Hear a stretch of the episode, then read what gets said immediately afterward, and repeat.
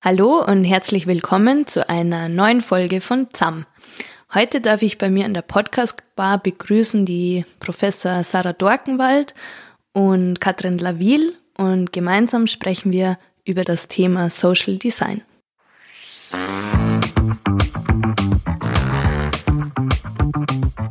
ZAM bedeutet auf Bayerisch zusammen. Und in diesem Podcast setzen wir uns einmal im Monat zusammen, also ZAM. Und zwar mit inspirierenden Menschen aus der Hochschule München. Sie erzählen uns ihre Geschichten und in denen geht es vor allem um Leidenschaft, Wissbegierde, Lernen, den Austausch, aber vor allem um das Miteinander. Und wie aus dem gemeinsamen Denken, Schaffen und Handeln Innovationen oder Neues entstanden sind die heute oder in Zukunft sehr viel Positives bewirken. Hallo und herzlich willkommen beim Podcast ZAM. Ich darf heute begrüßen die Sarah Dorkenwald und die Katrin Laville bei mir an der Podcast Bar und ich freue mich sehr, dass wir heute über das Thema Social Design sprechen. Aber bevor wir so ins Thema einsteigen, da ich sagen, ihr stellt euch einfach mal kurz vor. Sarah, vielleicht startest du einfach mal. Ja, hallo, mein Name ist Sarah Dorkenwald und ähm, ich bin Designerin. Ich habe an der Hochschule für Gestaltung in Offenbach äh, visuelle Kommunikation studiert und da eben auch ähm, einen universitären Abschluss in Form eines Diploms gemacht und arbeite mittlerweile als ähm, Professorin im, für Kommunikationsdesign an der Hochschule für Kommunikation und Gestaltung in Ulm. Und in meiner eigenen Praxis befasse ich mich mit den Möglichkeiten der Designmethoden, unter anderem ähm, dem Design Thinking, aber auch partizipativen Designmethoden oder dem ähm, spekulativen oder kritischen Design. Und ähm, entwickle Formate, Vermittlungsformate an der Schnittstelle zu den Wissenschaften, um mithilfe der Designmethoden bestimmte äh, gesellschaftliche Themen ähm, zugänglich zu machen und auch eine Auseinandersetzung mit diesen Themen, die eben uns als Gesellschaft beschäftigen, anzuregen. Und das mache ich unter anderem äh, in Form als ähm, Gründer oder Co-Gründerin von dem Münchner Studio Undesign Unit und eben auch in meiner neuen Position als Co-Creation Managerin ähm, bei HM University an der Hochschule München im Bereich Transfer. Danke, dann vielleicht machst du gleich weiter. Das Stichwort Hochschule München ist ja. vielleicht eine gute Wunderbar. Ähm, ja, ganz kurz vielleicht zu meiner Person. Mein Name ist Katrin Laville. Ich bin wissenschaftliche Mitarbeiterin ähm, an der Hochschule München, Fakultät für Design im Arbeitsfeld sozialer Wandel und transformative Prozesse. Mein Hintergrund ist, äh, ich bin Produktdesignerin und war Designmanagerin und äh, wie gesagt, ähm, jetzt an der Hochschule München vor, an der UDK in Berlin. Und äh, ich beschäftige mich mit Social Design, das ist mein Arbeits- und Forschungsfeld und äh, arbeite hier in München zusammen mit äh, der Hans-Sauer-Stiftung beispielsweise, mache ich Projekte oder der Münchner Initiative für Nachhaltigkeit. Und da gibt's auch Schnittstellen zu Sarah und äh, M University, äh, jetzt in Neuperlach mit dem neuen Bauhausprojekt NEB Neuperlach. Ja, super. Also dann haben wir jetzt schon mal so ein bisschen ähm, einen kurzen Einblick gekriegt und ähm, wir finden uns ja halt eben zusammen und haben uns mal so auf das Thema Social Design, also das Stichwort fiel ja jetzt also mehrfach und ich denke, für den einen oder anderen ist das jetzt vielleicht nicht ganz so klar. Also erstens irgendwie Design und was ist Social Design vielleicht steigen wir einfach mal so ein. Also was, was steckt so hinter dem Begriff? Warum braucht es da irgendwie einen eigenen Begriff dafür? Und äh, ja, wer mag, kann einfach mal gleich starten irgendwie. Natürlich, als ich angefangen habe an der Hochschule, habe ich mich mit der Begrifflichkeit da erstmal auseinandergesetzt, sollte ein Social Design Lab aufbauen. Und da habe ich mich natürlich gefragt, was ist denn jetzt Social Design? Da war der Begriff noch ähm, relativ neu. Und ähm, ja, Social Design ist eigentlich ein Pleonasmus wie ein äh, weißer Schimmel, weil es gibt kein Design, was nicht sozial ist, weil Design immer in einem gesellschaftlichen Kontext steht und Beziehungen zu Menschen und Dingen aufbaut. Also kann man sich nicht über den Begriff ähm, nähern, sondern eher über das, was Social Design will, also über Werte und Prinzipien. Und ähm, ja, äh, Social Design ist ein systemisches Design, möchte gerne transformativ wirken und äh, Lebenssituationen ähm, und Lebenswelten verbessern. Und zwar ähm, ähm, partizipativ in Zusammenarbeit auf Augenhöhe mit äh, Zivilgesellschaft und äh, Politik, Wissenschaft und Wirtschaft und ähm, genau möchte nachhaltig wirken. Das ist Social Design und man muss noch dazu sagen, dass ähm, Social Design ein Werkzeug ist, ein prozessbegleitendes Werkzeug und es steht eben nicht am Ende als Werk eines Prozesses, sondern es begleitet den Prozess gestalterisch. Das heißt, da gibt's ähm, so, also als spezifische Designmethoden oder vielleicht steigen wir nochmal so, so ganz konkret irgendwie, also dass man sich nochmal das so ein bisschen vorstellen kann, also ähm, wie, wie funktioniert das dann, Social Design in der Praxis? Vielleicht an einem Beispiel. Also ich kann zumindest mal ähm, kurz ähm, erläutern, wie so eine Schnittstelle aussehen kann. Also da können natürlich Methoden äh, und Herangehensweisen aus dem Social Design genutzt werden, ähm, aber auch Methoden zum Beispiel aus dem spekulativen oder kritischen Design. Und wenn man dann äh, eben in, in diese Vermittlungs- oder Transferprozesse geht, das heißt also in Zusammenarbeit mit verschiedenen Interessengruppen, also auch Menschen, die gar nicht aus dem Design kommen, helfen oft ähm, diese Methoden, da sie oft vermittelnd sind, da sie partizipativ sind, da sie einen Experimentierraum eröffnen, soziale Fragen in den Fokus stellen oder aber auch ökologische Fragen äh, über die sonst eher technologischen, wirtschaftlichen Fragen drüber hinaus. Ähm, die ähm, die Möglichkeit bieten, ein, ein, ähm, ein Prozess zu gestalten, oder einen Zugang zu schaffen äh, zu verschiedenen, also zu einem bestimmten Thema, das man aber aus verschiedensten Perspektiven betrachten möchte.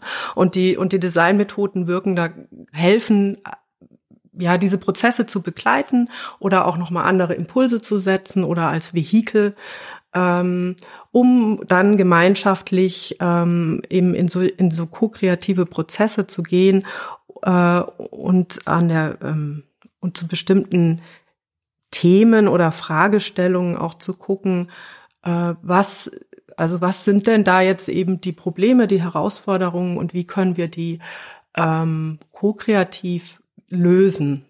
Ja, oder unter Einbezug ähm, verschiedenster ähm, Interessengruppen. Also das ist das, was wir bei HM University eben machen, dass wir versuchen, ähm, ähm, äh, Vertreter aus der Wirtschaft, aus der Wissenschaft, äh, aus der Politik ähm, aber eben auch aus der Zivilgesellschaft und aber auch ähm, darin steckt auch ein großes Potenzial aus der Kreativwirtschaft zusammenzubringen, äh, um eben gemeinschaftlich ähm, ja komplexe Themen ähm, zu betrachten und sich damit auseinanderzusetzen und vielleicht aber auch neue andere Ansätze oder Lösungswege zu finden als die, die wir bisher kennen. Also dieses über den Tellerrand hinaus gucken ermöglichen. Also eigentlich geht es um gesellschaftliche Veränderungen, weil wir haben große Themen, die zu bewältigen sind, Klimawandel, Mobilität, ähm, Alterung der Gesellschaft und da geht es eben um diese Fragestellung und es geht um Systemänderungen, dass wir eben umdenken müssen und dass wir Ressourcen schonen müssen. Es ist ähm, äh, Circular Society, was die Hans-Sauer-Stiftung macht. Sie überlegt eben ähm, zu schauen, wie kann man Kreisläufe gestalten, um eben ähm, Möglichkeiten zu schaffen, äh, neu zu denken, neue Wirtschaftswege zu finden und äh, die Gesellschaft ein Bewusstsein zu schaffen, ähm, wie Veränderungen gestaltet werden können. Und das sind Prozesse, die, und das ist, das sind die Prozesse, von denen wir reden, die über Jahre dauern, um eben so ein Bewusstsein zu schaffen, Denken anzuregen und dann auch äh, Handlungswege zu finden, diese Dinge umzusetzen, also unsere Routinen zu ändern, und einfach zu überlegen, okay, wie können wir in Zukunft anders mit Themen umgehen, ähm, um, um eben zukunftsfähig zu sein und ähm, als Gesellschaft anders zu funktionieren, als vielleicht heute ist. Und das ist immer gut, unterschiedliche Stakeholder, nennen wir das, mit einzubringen aus unterschiedlichen Feldern, ähm, die eben Entscheidungen treffen können, ähm, die Dinge umsetzen können äh, die Dinge mitentscheiden können und letztendlich die Zivilgesellschaft, die auch äh, äh ihre ähm, Routinen ändern muss. Und äh, wenn wir das alles zusammenbringen, dann, dann besteht die Möglichkeit, eben die Dinge auch zu ändern. Wenn nur an einer Stelle Transformation stattfindet, ähm, dann funktionieren gesellschaftliche Veränderungen nicht. Ja, ich finde einen ganz spannenden Begriff, eben diesen Begriff, äh, dass man seine Routinen verändern muss. Also wir sind halt Gewohnheitsmenschen, wir machen Dinge, ähm, wir haben äh, ähm, ja, wir haben bestimmte Gewohnheiten, äh, wie wir Dinge ähm, machen, wie wir uns bewegen, wie wir uns ernähren, zum Beispiel, was wir konsumieren. Und das ist nicht so einfach, da anzusetzen und macht natürlich auch keinen Sinn, ähm, zum Beispiel zu sagen, das dürfen wir nicht mehr oder jenes dürfen wir nicht mehr. Also es ist nicht mehr gut, mit dem Auto zu fahren oder wir dürfen kein Fleisch mehr essen, ähm, um zum Beispiel Themen, die im Zuge des Klimawandels äh, uns als Gesellschaft konfrontieren, ähm, in den Griff zu bekommen, sondern wir müssen Alternativen schaffen. Aber was können, was sind denn das denn eigentlich für Alternativen und wie können wir äh, uns als Gesellschaft aber auch dafür begeistern oder so abholen oder so involvieren, dass wir diese, diese Veränderungen mittragen wollen und auch ähm, vielleicht sogar noch einen Schritt weiter uns als Gesellschaft zu befähigen, diese Prozesse mitzugestalten. Also, dass das gar nicht so von oben nach unten geht, das braucht es wahrscheinlich auch. Ich glaube, es braucht auch viel mehr noch Impulse aus der Politik. Ähm, oder die Politik muss einen gewissen Rahmen bieten, aber innerhalb dessen, dass auch ähm, bottom-up, wie man so schön sagt, passieren kann. Also Prozesse vor allem auch mit der Zivilgesellschaft gemeinschaftlich und auf Augenhöhe entstehen, weil da nämlich eigentlich ganz, ganz viel Wissen schon da ist und Expertisen, die aber oft nicht ausgeschöpft werden. Ja, ich fand da den Satz, äh, der bei dir äh, auf LinkedIn irgendwie im Profil steht, so eben, also das fasst das ja auch nochmal ganz gut zusammen, irgendwie wie wir im Miteinander eben die zukünftig gestalten können, Transformationen befähigen und vielleicht nochmal so, ähm, können wir da nochmal drauf eingehen, also ganz konkret nochmal so die Rolle des Designs jetzt da, also so für mich als Nicht-Designerin denke ich mir, ja, okay, aber äh, also warum so jetzt da Design und speziell jetzt irgendwie helfen? Also äh, genau, vielleicht da nochmal und auch so ein bisschen also eine Hochschule, was ist als Institution, wie, wie, wie fungiert die da und was nimmt die da zukünftig vielleicht auch nochmal für, für Bedeutung oder Rolle ein? In, den, in diesen Prozessen, um das Ganze eben äh, voranzutreiben. Ja, also das äh, Spannende, was ich immer erlebe, ist, äh, dass das Design immer ähm, in der Gesellschaft gleichgesetzt wird mit Formalästhetik. Also wenn ich über Design spreche, dann ah, dann kommen sofort ähm, Autoren, Designer ins Spiel, Designerinnen ins Spiel und dann geht's eben um, um Formen. Und da kann dann auch jeder mitreden äh, und da wird auch Design festgemacht. Aber Design ist viel mehr als äh, nur Formalästhetik. Und wenn ich jetzt sage, wir gestalten Prozesse, dann gibt es eben, ähm, dann ist äh, Design in unterschiedlichen Rollen tätig. Ähm, Design kann integrieren, Design kann motivieren, äh, kann strukturieren.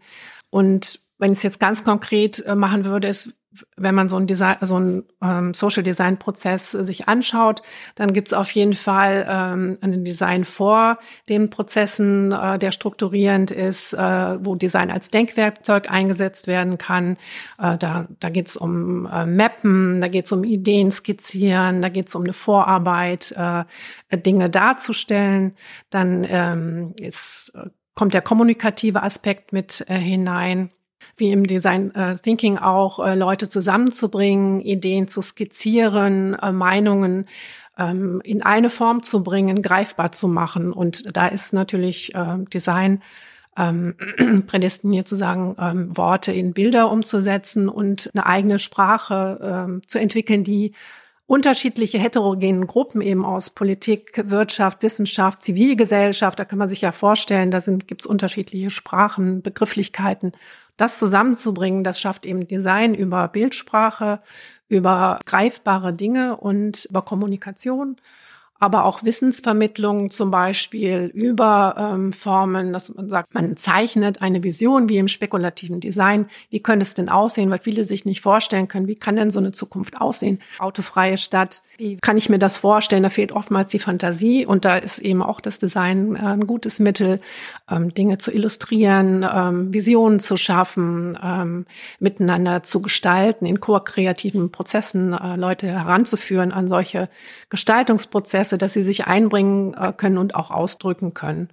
Bis hin eben zur Formalästhetik und zur Motivation, dass, dass ähm, Dinge dokumentiert werden, äh, Prozesse, gestalterische Prozesse, wo man dann hinterher oder ähm, Personen hinterher, die äh, sehen können, ah, was habe ich eigentlich gestaltet, ähm, äh, wie, was habe ich geschafft, was habe ich in Form gebracht? Und ähm, genau, das, das sind nur äh, wenige Dinge, äh, was Design irgendwie leisten kann in solchen Prozessen. Entscheidungshandlungen auch anhand von Prototypen bis hin irgendwie zu Boundary Objects, also ähm, wo wirklich Dinge gestaltet werden, ähm, wo alle beteiligt sind und mit alle sich identifizieren können. Das können kleine Dinge sein, aber eben auch große, wie eben Neuperlach, wo wirklich eine ganze Stadt, Stadtteil gestaltet werden soll.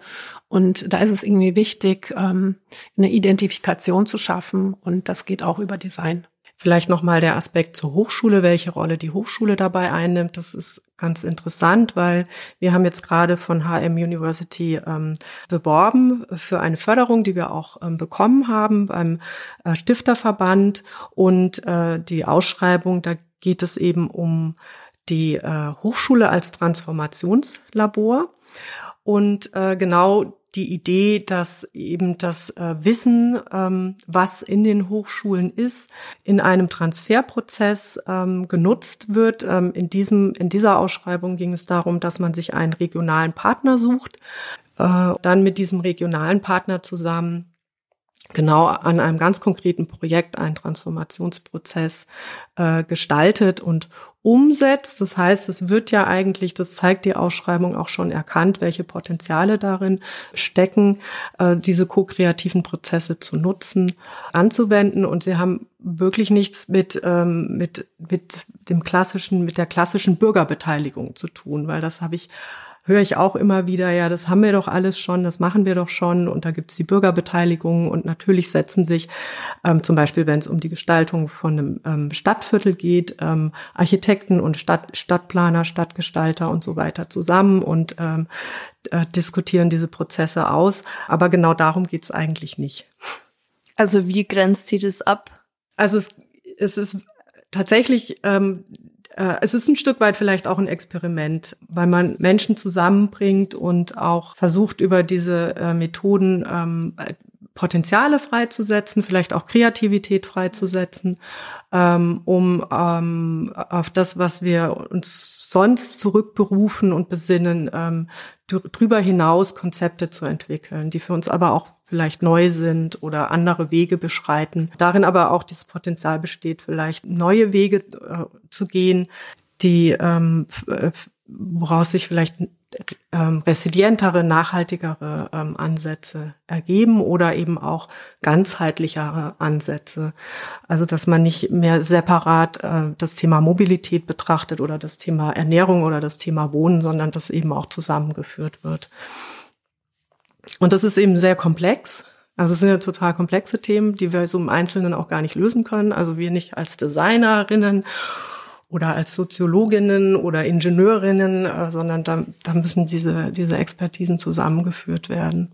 Ja, also ich finde das eine ganz spannende Richtung auch irgendwie, also diese, diese Öffnung ähm, der Hochschulen nur mehr praktisch Wissen ähm, aus der Gesellschaft aufzunehmen, aber auch das sozusagen wieder reinzuspielen. Ja, ich glaube, was ich interessant finde, ist ähm, dieser, dass man, also dieser Versuch, also klar, auf der einen Seite den Transfer ähm, den Wissenstransfer nach außen, aber auch wieder, wie du gerade gesagt hast, zurückzuspielen. Also dass man auch das Potenzial erkennt, ähm, zum Beispiel eben durch die Einbindung der Zivilgesellschaft ähm, oder aber auch der Kreativwirtschaft und, und das wieder ähm, zurückführt. Also dass es so in beide Richtungen dieser Transfer geht. Und ja, sich daraus genau.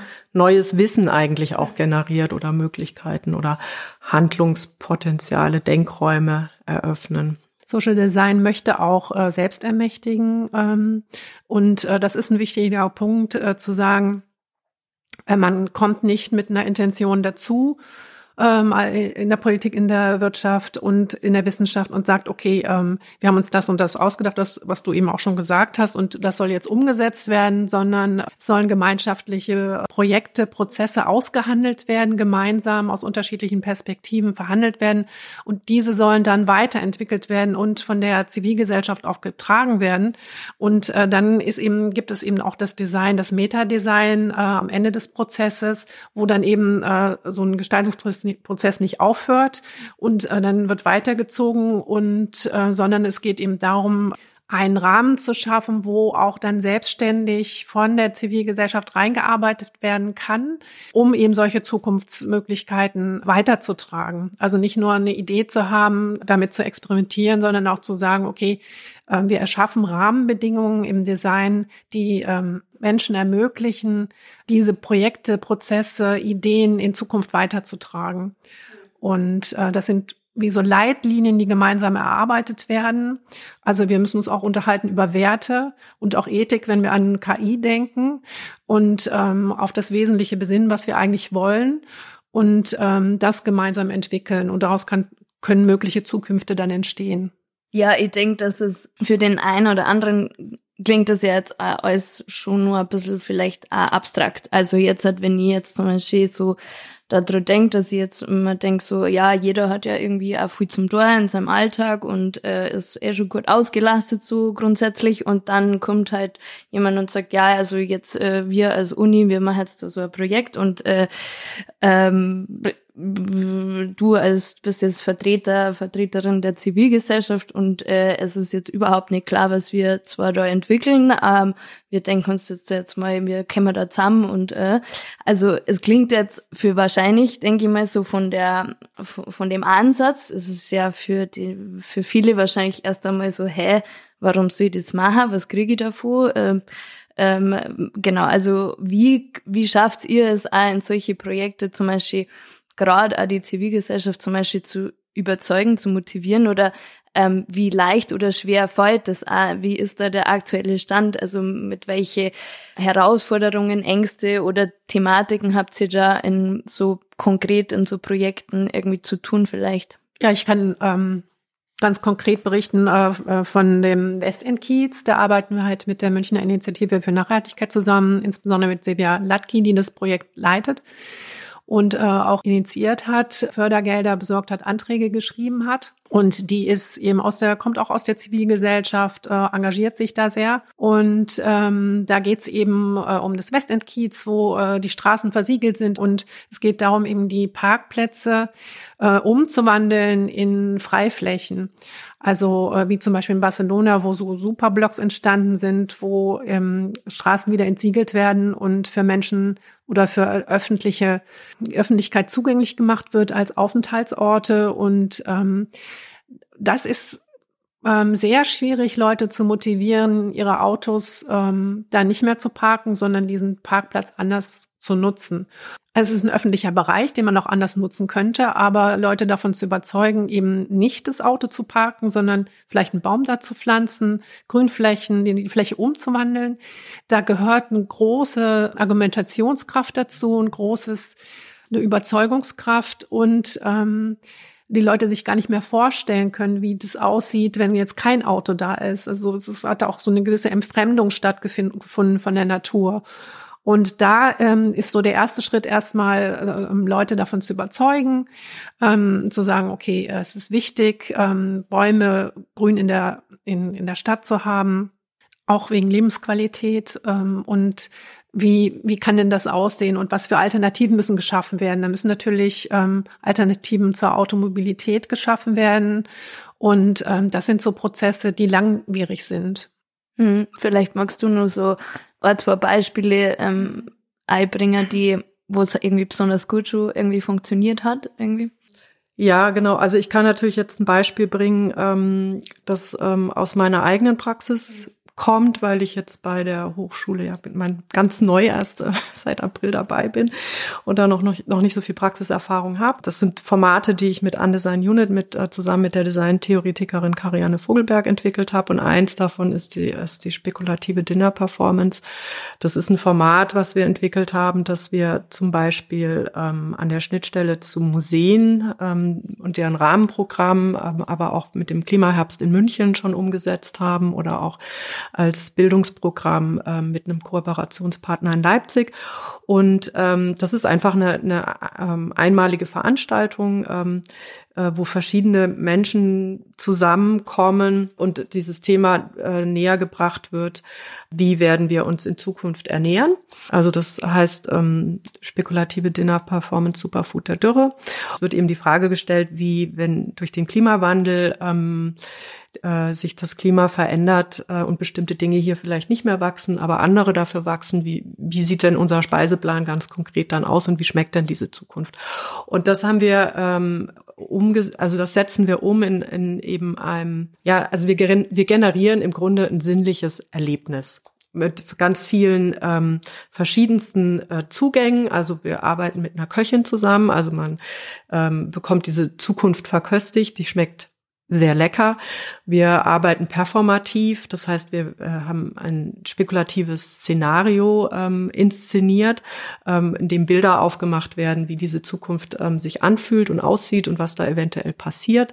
Und äh, wir haben Matrixkarten, nennen wir das, entwickelt. Das, also jeder Teilnehmende bekommt eben so einen Stapel von diesen Karten und äh, die Karten ähm, sind quasi nochmal diese Zutaten, die man im Laufe des Abends auch ähm, in Form von kleinen Menüs ähm, verköstigt erlebt hat, die im Zuge des Klimawandels ähm, äh, eine Relevanz haben können. Also da sind Sachen dabei, äh, auch wie eine Kartoffel zum Beispiel, die in fast jedem Klima wächst, aber auch ähm, vielleicht der Queller, der im Salzwasser, also Salzwasserpflanzen, die im Salzwasser wachsen, weil natürlich auch schon geforscht wird, was also vielleicht auch eine Kartoffel irgendwann im Salzwasser wächst, wenn durch den steigenden Meeresspiegel Landstriche eben äh, überflutet sind und wir andere Anbaubedingungen haben. Und es gibt so eine Art Matrix, das heißt, am Ende äh, der Veranstaltung ähm, hat jeder nochmal so einen Teller mit einer Matrix vor sich und Fragen wie zum Beispiel, was möchte ich in Zukunft mehr essen, worauf möchte ich verzichten, was ist mein persönliches Superfood. Und das kann man dann äh, beantworten anhand dieser Karten und hat, und so entstehen dann verschiedenste äh, individuelle Zukunftsmenüs, ähm, ähm, die sich, also da, also durch die Anzahl der Teilnehmenden entstehen dann eben all diese vielen Teller und das hat nochmal so auch so eine, so eine visuelle Kraft, aber bietet eben auch die Möglichkeit, dass sich jeder ganz individuell nochmal, also so ne, zu seinen eigenen Gewohnheiten rückkoppelnd fragen kann, hm, was kann ich denn persönlich vielleicht dazu beitragen und verändern? Und das ist jetzt nur so ein kleiner Impuls, äh, den jeder mit sich nach Hause trägt und vielleicht aber dann daraus ähm, auch sich was weiterentwickeln kann. Und ich glaube, ich finde es total wichtig. Also das, was du jetzt, Katrin, gesagt hast, sind natürlich viel größere, komplexere Prozesse, auch langwierige Prozesse, ähm, die viel, viel mehr Zeit in Anspruch nehmen. Ähm, aber ich finde es immer wichtig, dass man sowas Positives in Aussicht stellt. Also dass man auch irgendwie veranschaulicht, dass diese Veränderungen ähm, am Ende vielleicht sogar viel mehr Lebensqualität bieten als ähm, das, was wir jetzt kennen und haben. Ja, voll. Und das ist natürlich ja auch eine Veränderung, also nicht, genau wie du sagst, nicht äh, unbedingt ähm, so mit Verboten und Einschränkungen ähm, zu tun haben muss, sondern auch Spaß machen kann. Ich denke auch diese Sichtbarkeit am Beispiel, ähm, zumindestens äh, ähm, das war ja ein, die, der ein oder anderen Straße, wo auch am Anfang dann äh, doch noch relativ viel Ablehnung eben gegen, man konnte sich gar nicht vorstellen, oh Gott, mein Parkplatz so, äh, aber ich muss doch mein Auto da parken und so. Und dann äh, plötzlich, als dann irgendwie da Leben war in der Straße, es war grün, es war irgendwie, die Leute haben miteinander, haben sie getroffen, haben gelacht, irgendwie man kommt heim von der Arbeit und du, du siehst dann plötzlich deine Nachbarn mal äh, draußen und es ergeben sich nette Gespräche so, also dann äh, wird die Qualität ähm, des Ganzen viel ähm, sichtbarer, greifbarer und vielleicht kann dadurch dann auch die Motivation entsteht ähm, oder diese Rückkopplung so, ah, okay, ja, es geht ja anders eben auch.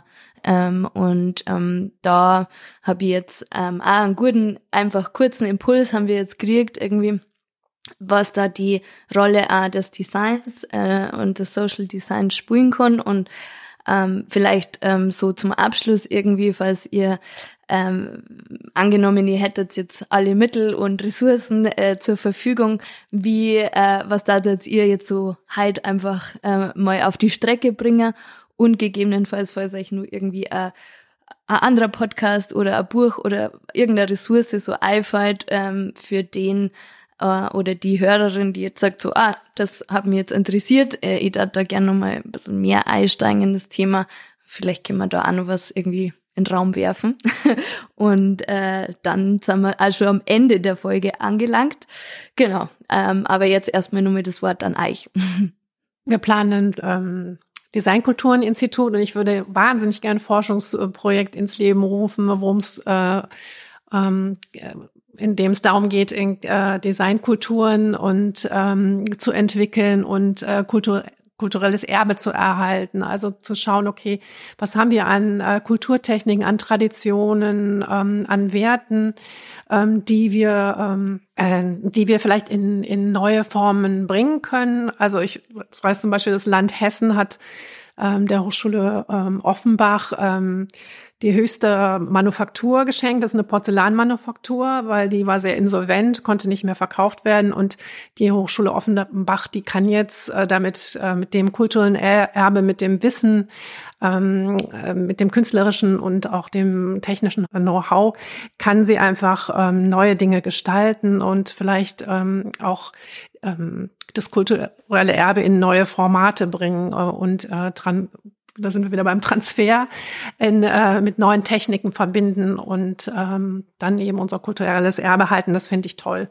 Also hallo Nymphenburg.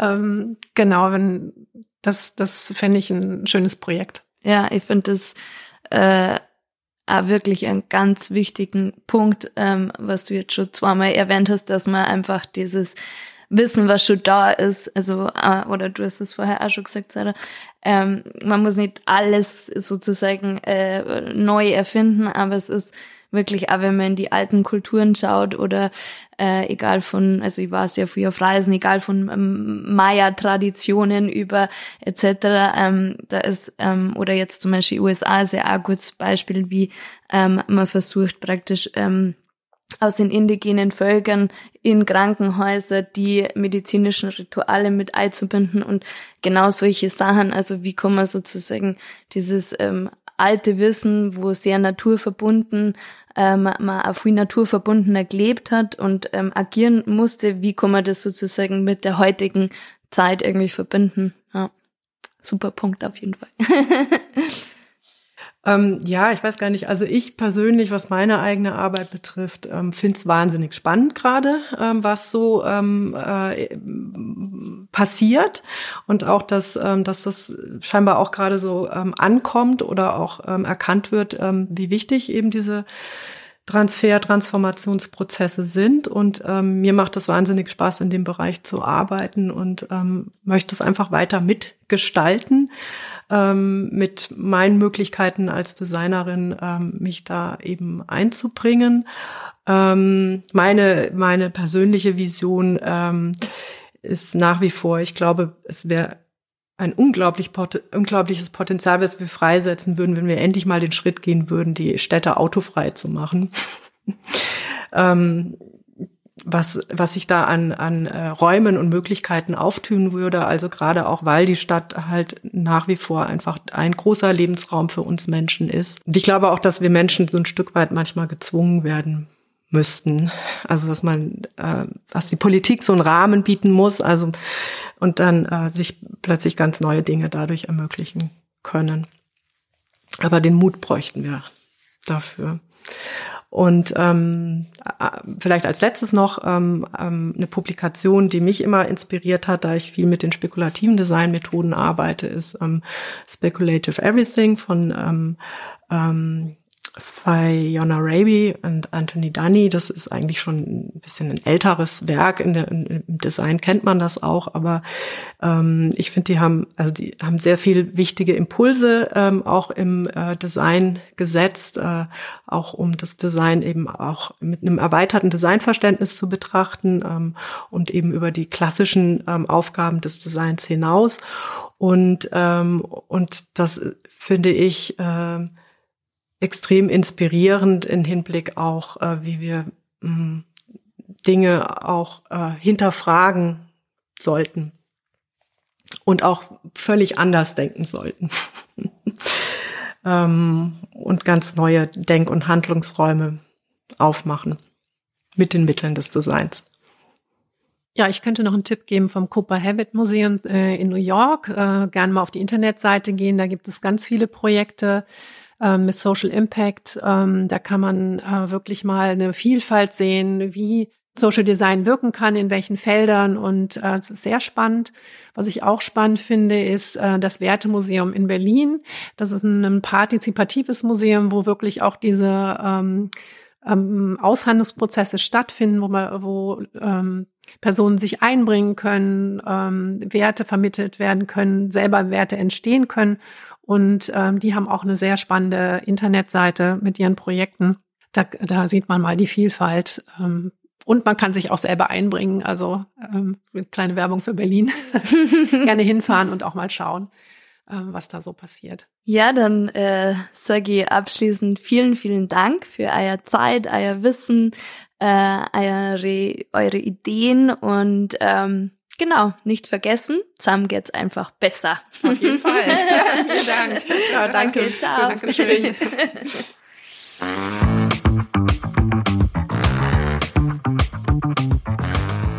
ZAM, der Podcast der Hochschule München. Wir sagen Danke fürs Zuhören.